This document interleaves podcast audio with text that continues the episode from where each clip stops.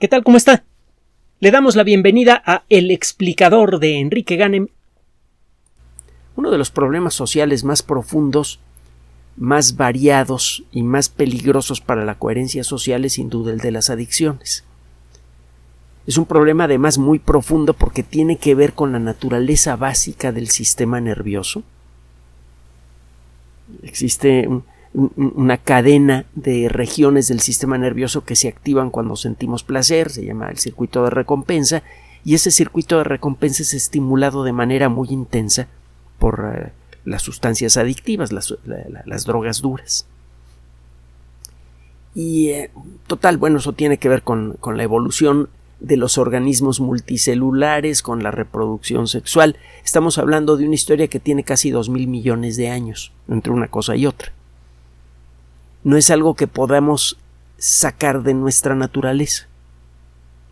Sin embargo, eso sí hay que decirlo, y ese es tema de otra, de otra cápsula, estamos entendiendo cada vez mejor el funcionamiento del sistema de recompensa y estamos empezando a encontrar la manera de destrabarlo cuando se traba, cuando se sobreestimula, que ese es el caso del uso de las drogas y del alcohol y de, y de, la, y de la nicotina. En el caso de otras sustancias, por ejemplo, la teobromina y la cafeína que encuentra usted en el té, en el chocolate y en el café, allí lo que existe no es exactamente una adicción, porque no es el circuito de recompensa el que está involucrado. Eso hay que señalarlo porque esa es una buena manera de distinguir cuando una sustancia tiene el peligro de producir, de producir una adicción profunda, cuando estimula el circuito de recompensa. Una de las discusiones más ah, intensas y más largas que hay al respecto de cómo controlar el problema social de las adicciones, en particular a las drogas duras, involucra el caso de la marihuana. La marihuana incluye eh, compuestos que son especialmente eh, interesantes desde el punto de vista médico y estos compuestos en algunos casos tienen una fuerte impacto en el funcionamiento del circuito de recompensa. Es especialmente importante en el tetrahidrocannabinol. En la planta de cannabis usted encuentra cuando menos 113 moléculas que pertenecen a, una familia química capaz de, de estimular de manera importante al sistema nervioso. De todas esas 113, cuando menos, no, hemos podido desenmarañar el acertijo molecular de, de, ah, cannabis, es, eh, al igual que casi cualquier otro organismo, eh, una sola perdón, célula de cannabis tiene miles de moléculas diferentes y el poder separarlas sin romperlas y poder estudiarlas es escandalosamente difícil. Bueno, el caso es que el tetrahidrocannabinol lo conocemos desde eh, la primera mitad de la década de los 60. Eh, sabemos que tiene un efecto muy importante con, eh, en, el sistema nervioso. Sospechamos que puede tener algún efecto benéfico en algunos casos médicos muy peculiares.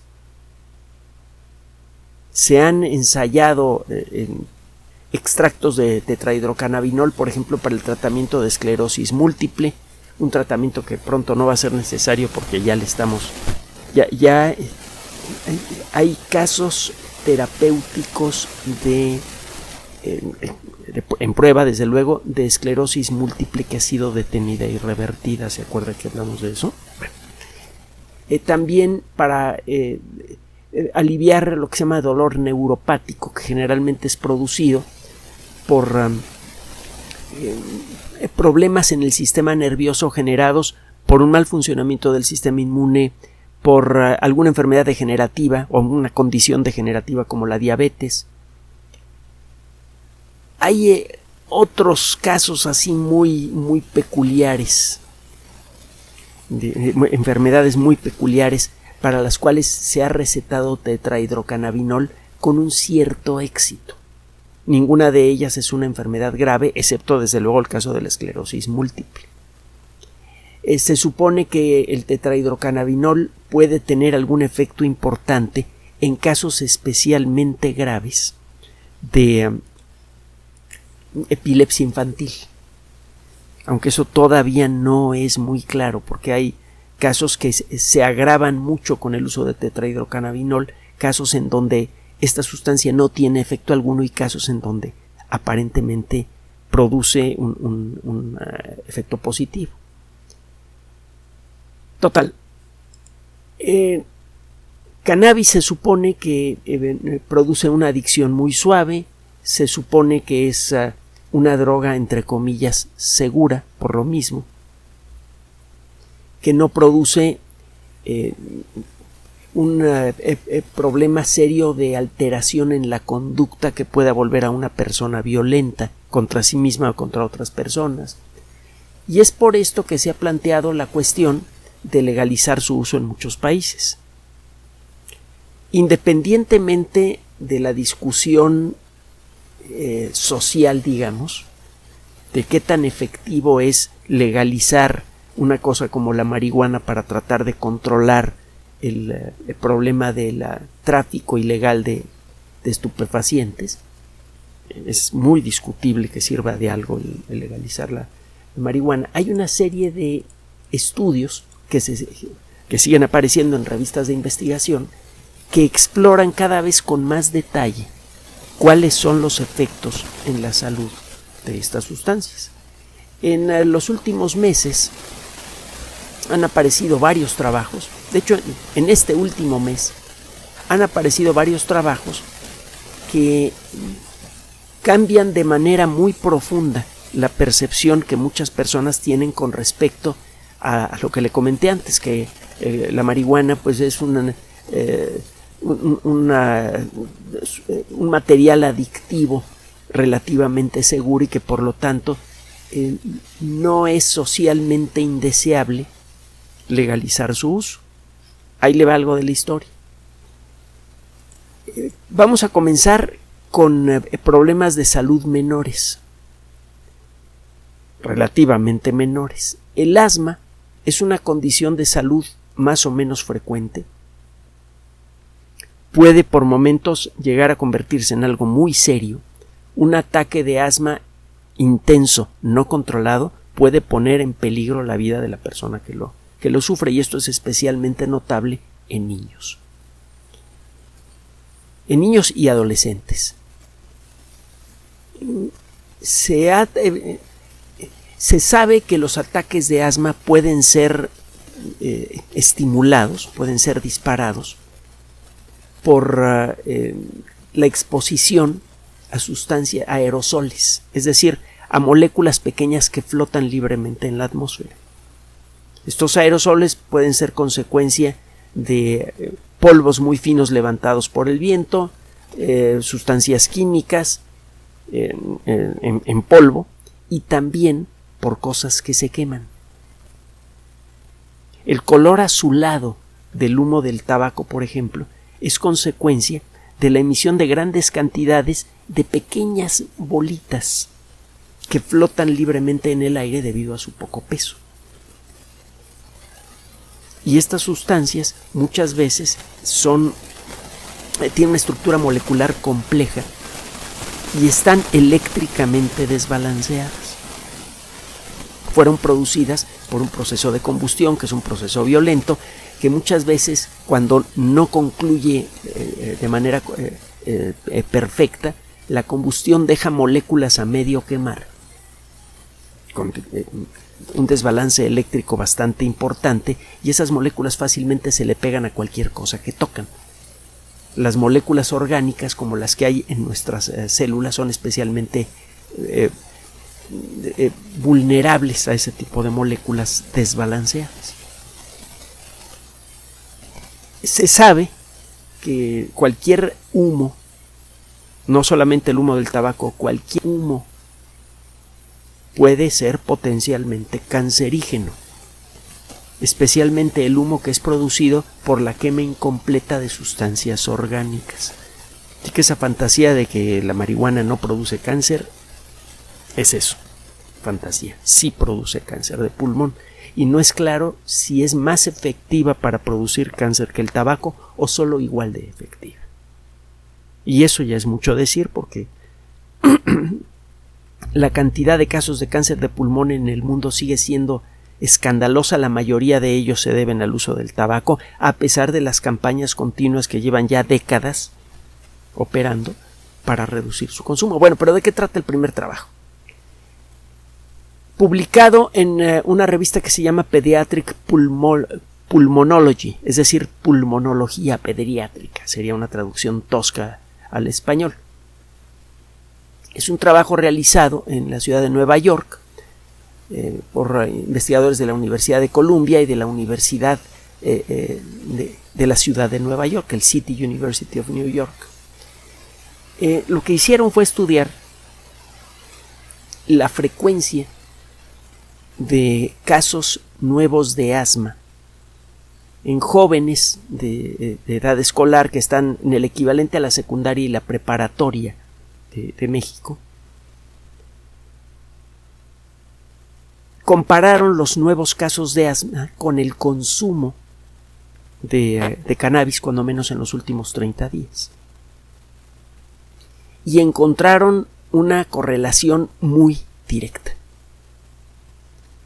El uso de cannabis en el eh, grupo que ellos estudiaron era más común en mujeres que en hombres.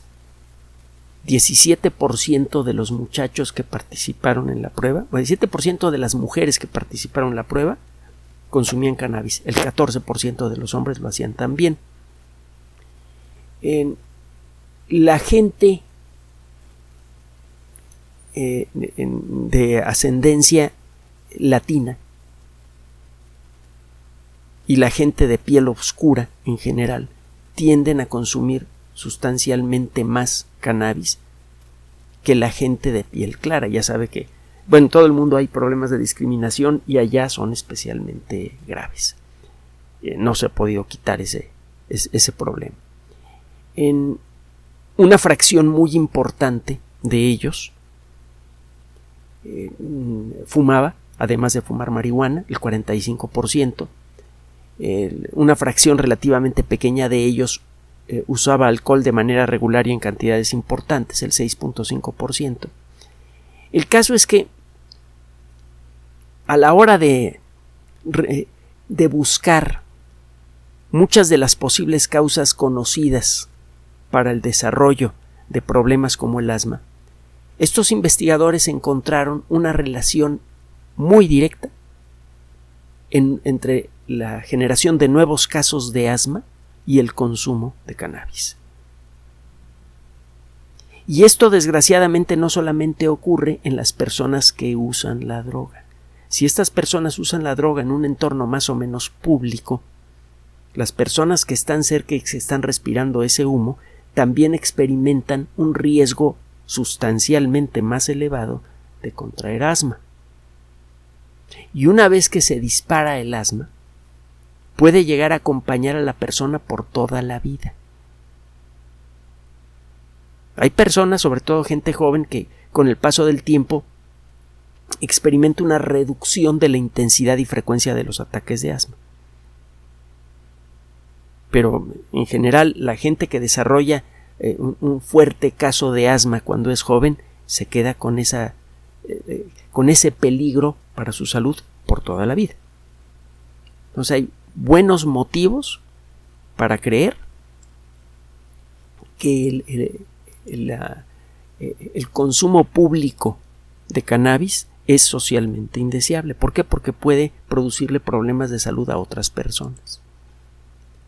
Ahora, se ha dicho, entre otras cosas, que cannabis puede ser utilizado para eh, el tratamiento de adicciones a sustancias más duras como una especie de, droga de transición para ayudar a las personas que tienen problemas con metanfetaminas y con otras cosas más serias a, dejar de lado el vicio. Suena más o menos razonable. Eh, una, droga que produce un estímulo menos grave, menos intenso en el sistema de recompensa, podría ayudar a que el sistema de recompensa vaya recuperando su funcionamiento normal. Bueno, hay un estudio publicado. Todos eh, estos estudios que le estoy mencionando han sido publicados en, en el último mes. El más antiguo de todos fue publicado el 30 de diciembre. Todos los demás son de este mes de enero.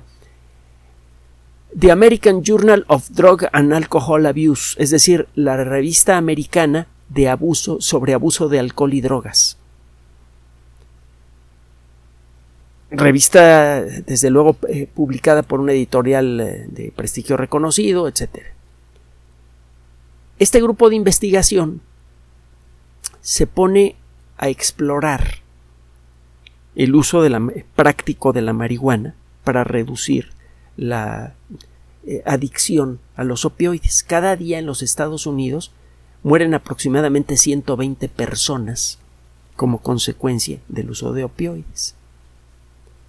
El impacto económico directo e indirecto que tiene el uso de los opioides en los Estados Unidos es del orden de un millón de millones de dólares al año. Obviamente, por motivos humanos y por motivos económicos hay que encontrar la manera de ayudar a la gente que tiene ese problema a escapar de él antes que ese problema acabe con su vida. Y total, este grupo de investigación se pone a trabajar en eh, los casos en donde se ha tratado de utilizar la marihuana para eh, eh, sacar a las personas de la adicción a drogas más duras. Es un trabajo realizado por investigadores de la Universidad de Yale.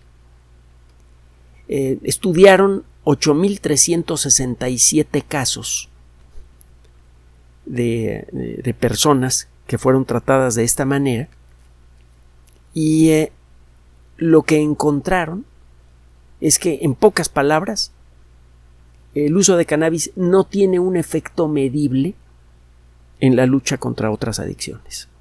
No sirve como droga de transición. Lo que sí se sabe es que la gente que comienza usando marihuana, eh, con una buena probabilidad, acaba consumiendo drogas más duras. Funciona en la otra dirección, pero no en la dirección que uno quiere. Tercer estudio, Universidad de Duke, publicado en eh, una revista que se llama Cancer Cancer Epidemiology, Biomarkers and Prevention, es decir, epidemiología del cáncer, biomarcadores y prevención. Una de las eh, muchas revistas de buenas editoriales que se dedican al estudio del cáncer. Eh, sabemos que de manera directa el consumo eh, frecuente de marihuana aumenta el riesgo de cáncer de pulmón y otras formas de cáncer.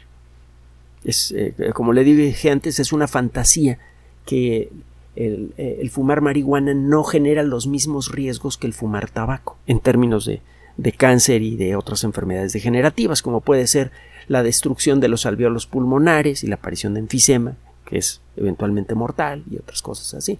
Eh, la marihuana sí produce esos problemas, pero además tiene otros problemas. En el uso de cannabis en, eh, durante eh, la gestación, se sabe que tiene, bueno, el uso de sustancias adictivas, incluso el tabaco y el alcohol durante la gestación, aumenta la probabilidad de que el bebé tenga algún tipo de problema, desde una malformación obvia hasta problemas incluso de comportamiento a lo largo de la vida. Eh, un estudio realizado por estos investigadores revela un riesgo potencial importante del desarrollo de ciertas formas de cáncer. Se sabe que muchas sustancias eh, adictivas aumentan riesgos de ciertas formas de cáncer. Por ejemplo, el consumo moderado, eh, de moderado a pesado, de alcohol durante la gestación aumenta el riesgo de una forma de leucemia que se conoce como linfoma. Hay varios tipos de linfoma. Hay un grupo de estas enfermedades que se les eh, conoce colectivamente como linfoma de Hodgkin. y hay otras que son eh, eh, formas de linfoma no Hodgkin. Bueno, el alcohol produce un aumento bastante sustancial de riesgo de desarrollo de cáncer infantil, de linfoma infantil, que no pertenece a la categoría Hodgkin, digamos que no, que, no es clasificado como linfoma de Hodgkin. El consumir tabaco de manera importante durante la gestación aumenta el riesgo de que el bebé nazca con un peso sustancialmente menor al normal y eso puede acarrear eh, una larga serie de problemas eh, de salud. No se ha podido encontrar en el caso del tabaco un aumento en la probabilidad de que el, eh, bebé o el, o el niño de pocos años de edad desarrolla alguna forma de cáncer como consecuencia de, esto. el tabaco en ese sentido parece que queda libre de esta situación. Solo que en el caso de la de ah, cannabis sí existe una correlación entre el uso de cannabis durante la gestación y el aumento de ciertas formas de cáncer. Por ejemplo, eh, formas de cáncer que afectan al sistema nervioso central. Hay una forma que se llama meduloblastoma. Hay, eh, y otras formas de tumores que pueden afectar al sistema nervioso central, particularmente en la base de la cabeza y en, el, ah, eh, en la médula espinal. Y también aumenta la forma de una, eh, aumenta la frecuencia de una forma de cáncer que afecta a los ojos, el retinoblastoma. Existe entonces una correlación eh, bastante clara, de acuerdo con este estudio, entre ciertas formas de cáncer infantil y el uso de, ah, eh, cannabis. Y de nuevo, existe la sospecha para este caso que el estar cerca de una persona que consume cannabis de manera frecuente, estar expuesto al, o expuesta al humo de cannabis de manera frecuente, aumenta estos riesgos aunque usted no consuma directamente el, eh, cannabis. Quedan dos estudios, no son los únicos que se han publicado este mes. Ninguno de ellos eh, sugiere que cannabis pueda tener un uso médico realmente interesante. Todos los estudios que pudimos encontrar tienen una perspectiva muy negativa al respecto de cannabis. Este es un trabajo publicado por investigadores del Hospital General de Massachusetts en la revista JAMA Pediatrics. JAMA es la abreviatura de Journal of the American Medical Association. Es una revista que ya tiene bastantes años de existir, que ha ganado un enorme respeto entre la comunidad médica de investigación y eh, como consecuencia de su éxito, como le ha pasado a Nature, a Science y a otras editoriales, JAMA, que arrancó siendo una revista, ahora es una nube de revistas especializadas. Sigue existiendo la revista original, el Journal of the American Medical Association, pero existen otras que reúnen trabajos sobre un tema específico. Una de ellas es JAMA Pediatrics, una revista dedicada a trabajos sobre pediatría. Se trata de un estudio realizado entre el 2022 y 2023 en 15.000 estudiantes en el estado de Massachusetts. en este estudio se busca encontrar alguna correlación entre alteraciones del comportamiento y el uso de cannabis, nicotina o alcohol. Uno de los problemas crecientes, y no solamente en los Estados Unidos, es que mucha gente joven, que está en edad escolar, que está en la secundaria, en la preparatoria, experimenta de manera cada vez más aguda desórdenes mentales, depresión intensa, ansiedad intensa, comportamiento hiperviolento. Estos investigadores, también por otro lado hay que decirlo, el consumo de sustancias prohibidas en gente en edad escolar ha crecido mucho en muchos lugares del mundo, a pesar de las prohibiciones.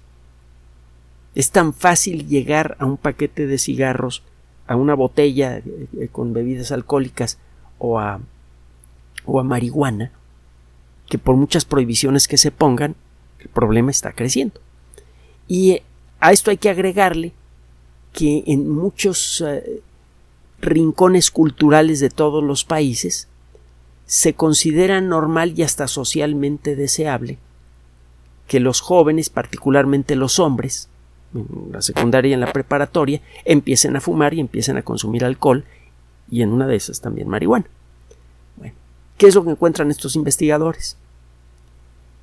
Cada una de estas tres fuentes de adicción, tabaco, alcohol y cannabis, de manera bastante clara, incrementan de manera en algunos casos muy severa el riesgo de empezar a tener pensamientos suicidas, de sufrir depresión o ansiedad o las dos cosas de manera extrema, experiencias psicóticas en las que la persona pierde el contacto con la realidad y se puede volver violenta, y también síntomas de déficit de hiperactividad de déficit de atención e, e hiperactividad, perdón, ahora sí lo dije bien.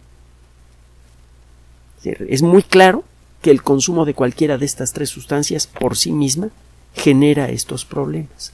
No se encuentra esa correlación con el consumo de café, el consumo de té o el consumo de chocolate, que tienen sustancias que pueden tener un efecto en el sistema nervioso, ya las mencionamos, la teobromina, la cafeína.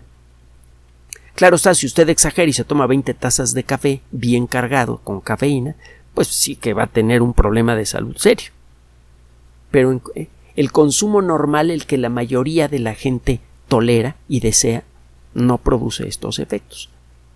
Pero el consumo de alcohol, aunque sea en cantidades moderadas, el fumar y el fumar marihuana, sí que aumenta de manera muy importante el riesgo de desórdenes psiquiátricos como, que, como que le mencioné hace un momentito. Vámonos al último estudio que es eh, con mucho, eh, probablemente el más delicado. Es el eh, que fue publicado a finales del mes de diciembre del año pasado en el New England Journal of Medicine, la revista de medicina de Nueva Inglaterra, que es otra revista de enorme prestigio que mencionamos con mucha frecuencia por la calidad de los calidad y cantidad de artículos que publicó durante la pandemia. Se trata de trabajos realizados por investigadores de la, de la Escuela de Medicina de la Universidad de Maryland. El consumo de cannabis en los Estados Unidos es terriblemente extendido. Se estima que uno de cada cinco habitantes de los Estados Unidos, ciudadanos americanos, de edades que van de los 12 años en adelante, consumieron cannabis en el 2021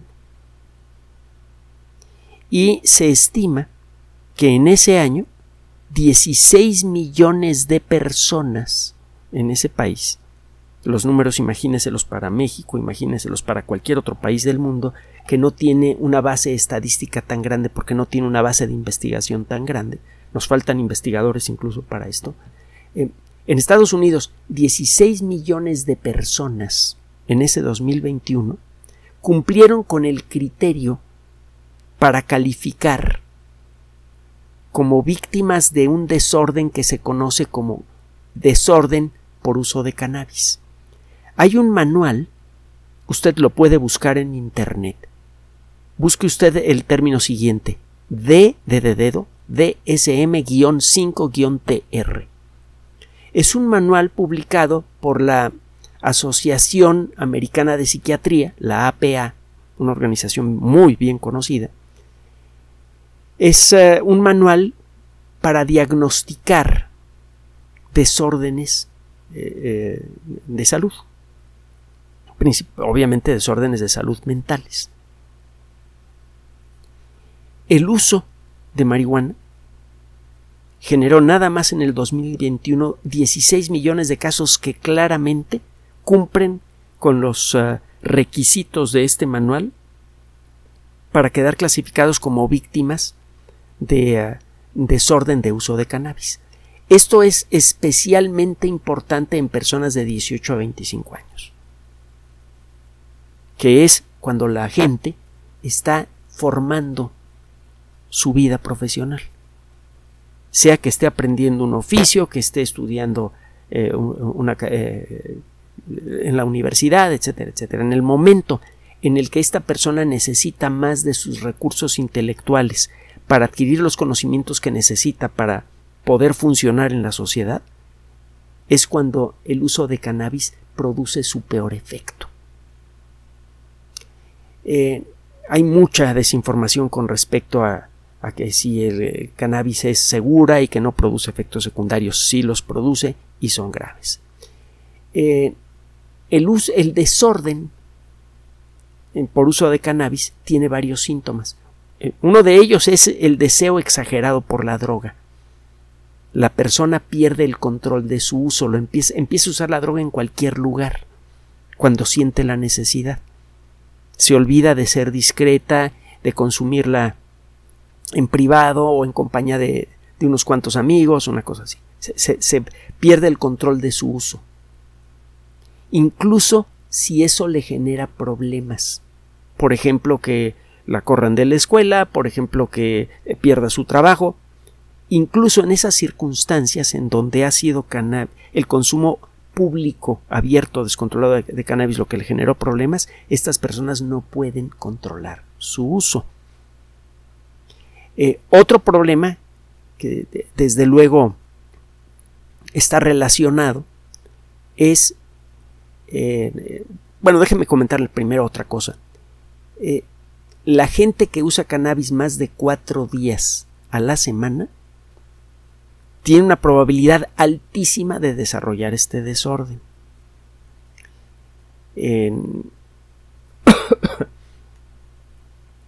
Si además esta persona está consumiendo alguna otra sustancia, tabaco, alcohol o alguna otra cosa peor, el riesgo de desarrollar este desorden también se incrementa muchísimo. Entonces, cannabis por sí misma genera un riesgo muy alto de desarrollar un desorden grave de la personalidad y por sí, eh, misma y eh, su uso junto con otras sustancias aumenta mucho más el riesgo de desarrollar este tipo de problemas. Cualquier persona que consume alcohol en exceso corre un riesgo serio de desarrollar esta condición, una condición similar, pues. Pero si usted está consumiendo alcohol en exceso y además consume cannabis, el riesgo sumado es muy superior.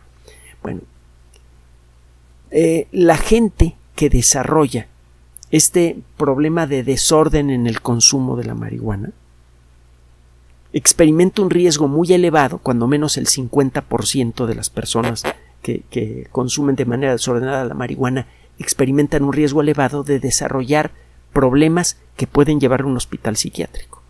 Depresión grave, desorden de tensión postraumática,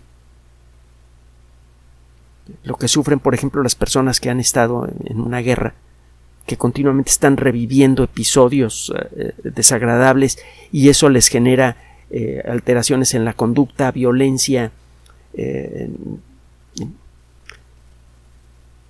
Las personas que están consumiendo cannabis de manera frecuente, por lo mismo, experimentan un riesgo muy serio de desarrollar problemas de depresión y ansiedad, que vienen junto con pegado. Entonces, cuando estas personas no están deprimidas, están ansiosas.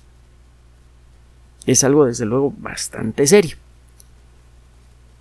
Eh, el uso de cannabis es causa del 10% de todas las visitas a eh, salas de emergencia en hospitales de los Estados Unidos que estén relacionados con el uso de drogas. Se dice que no es un, que no es un problema el consumir cannabis cuando está usted manejando. No es cierto. El riesgo de tener un accidente mientras consume cannabis es entre un 30 y un 40% mayor que el que experimenta una persona normal que conduce su automóvil. Sí aumenta mucho el riesgo de tener un accidente o de causarlo por consumir cannabis. En el, entre la gran mayoría de las personas que tuvieron que visitar una sala de emergencias como consecuencia del uso de cannabis está en ese rango de edad que le mencioné, 18 a 25 años. Entonces, cannabis... Ah, me faltó comentarle algo que se sabe desde antes. Puede llegar a ocurrir que cannabis dispare un episodio psicótico del que no hay retorno, cuando menos no en el corto plazo. Una persona se puede volver esquizofrénica por el uso de cannabis. Ese ataque esquizoide puede que, le hace que la persona pierda por completo el contacto con la realidad. Puede durar unos cuantas, unas cuantas semanas, unos cuantos meses, o puede quedarse de por vida con el paciente. Esa persona no puede volver a caminar libremente por la calle. Porque se va a hacer daño a sí mismo le va a hacer daño a otros. Entonces, eh, todos estos son datos duros publicados en revistas de investigación y todos estos datos conviene tenerlos en la cabeza cuando se discute el problema del control de las, eh, eh, de las drogas. Ciertamente hay que hacer algo para reducir el impacto social de las drogas, la idea de legalizar la marihuana para quitarle fuerza a la, eh, fuerza económica al crimen organizado, pues sí, suena muy bien, pero en la práctica cualquier mecanismo que tolere el consumo de cannabis está tolerando también todos estos problemas que no solamente afectan al usuario, afectan a sus familias de manera directa y afectan incluso a su entorno social. No existe salida definitiva a este problema, excepto que, en un futuro donde esto sea posible quede completamente prohibido el uso de cannabis, excepto para ciertas condiciones médicas en las que demostrablemente cannabis tenga un efecto positivo y solo bajo estricta vigilancia médica. Considere esto la próxima vez que escuche usted una, una eh, discusión sobre el tema de de la legalización de las drogas o participe usted en esta discusión. Gracias por su atención. Por sugerencia suya tenemos abierto un espacio en Patreon, el explicador Enrique Ganem, y en PayPal, el explicador patrocinio por los que gracias a su apoyo sostenemos este espacio. Puede usted descargar gratuitamente estos audios en formato MP3 en Spotify y en iTunes como El Explicador sitio oficial y en SoundCloud como El Explicador. Recuerde nuestras redes sociales de siempre, Twitter Enrique-Ganem y en Facebook Enrique Ganem sitio oficial, El Explicador y los grupos que usted ya conoce. Gracias.